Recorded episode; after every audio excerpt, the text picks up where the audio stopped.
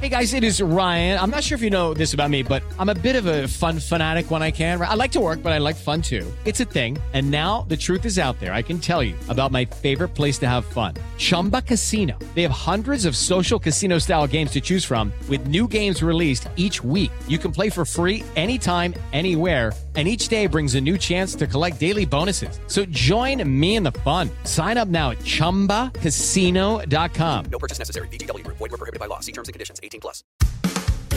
Recibe todo el panorama informativo en podcast con Alejandro Villalbazo e Iñaki Manero, un servicio de Asir Noticias. Me encontré un comunicado de la Fiscalía General de Justicia de la Ciudad de México. Me llamó muchísimo la atención. Ahí les va. Dice este comunicado. Entre febrero y lo que va de marzo, siete servidores públicos han sido suspendidos de sus funciones. ¿Por qué los suspendieron de sus funciones? Dice la Fiscalía General de Justicia de la Ciudad de México. Por posibles irregularidades en el desempeño de sus funciones. Pues, ¿qué hicieron? ¿No? Te preguntas, ¿qué hicieron? Cuando estamos hablando de agentes del Ministerio Público, oficiales secretarios de, de un MP, eh, estamos hablando de peritos. Pues, ¿Qué hicieron? Porque el hecho de que alguien que trabaje en esos puestos tenga irregularidades en el desempeño de sus funciones va a afectar a alguien más. Totalmente. No sé. Es un funcionario, ¿no? Pero además que tiene en sus manos tu futuro, este, si es que hay un proceso de por medio, por ejemplo, un proceso penal. ¿Qué hicieron? Entonces ya buscándole y rascándole. Ahí les van, siete casos. Un agente del Ministerio Público no dictó la prisión preventiva justificada a pesar de que había suficientes elementos para plantear esa prisión preventiva en contra de dos personas involucradas en el delito en delitos contra la salud. O sea, los dejó ir.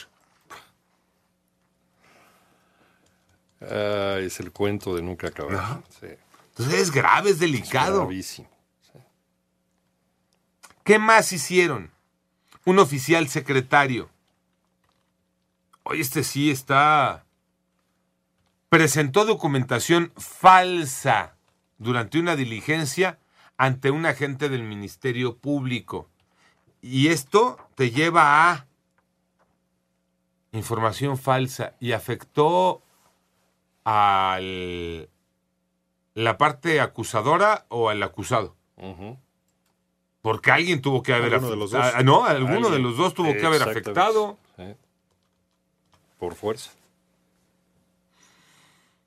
Otros dos casos, otra agente del MP y oficial secretario fueron suspendidas porque se comportaron de forma prepotente y despectiva contra una abuelita que fue a denunciar violencia familiar.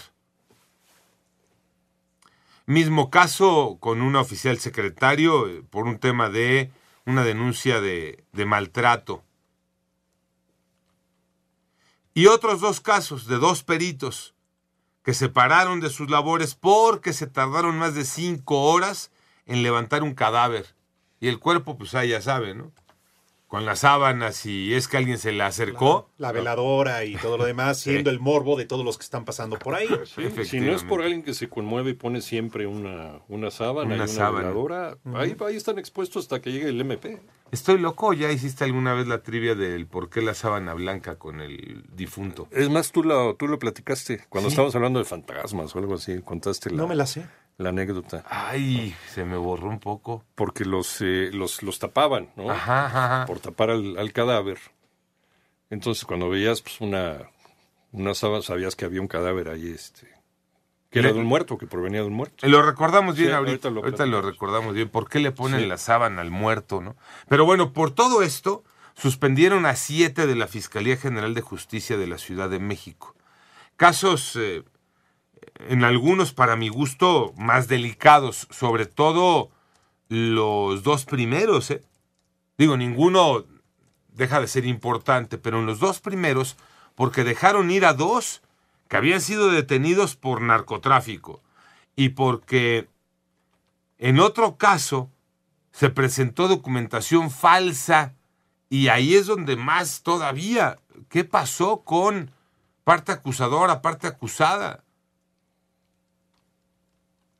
Pienso de inmediato cuando presentan documentación falsa en un tema legal, en una diligencia, pienso de inmediato en dos casos. Uno ya de años, presunto culpable, Sí. y el otro reciente que hemos platicado mucho en este espacio, eh, duda razonable. Duda razonable. sí. que con eh, todo torcido, todo chueco, este, te quieren dejar en la cárcel. Claro, pues para no tener la necesidad de estar investigando más o para tapar a alguien, ¿no? ¿Sí? Sí.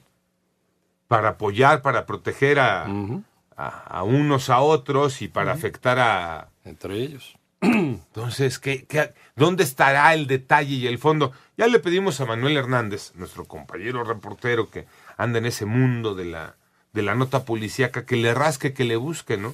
¿Cuáles fueron las consecuencias de esto?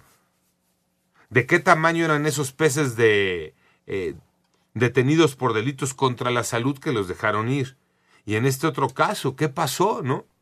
¿En dónde queda la parte acusada y, y- y los acusadores? ¿A quién afectaste? Porque así está muy simple.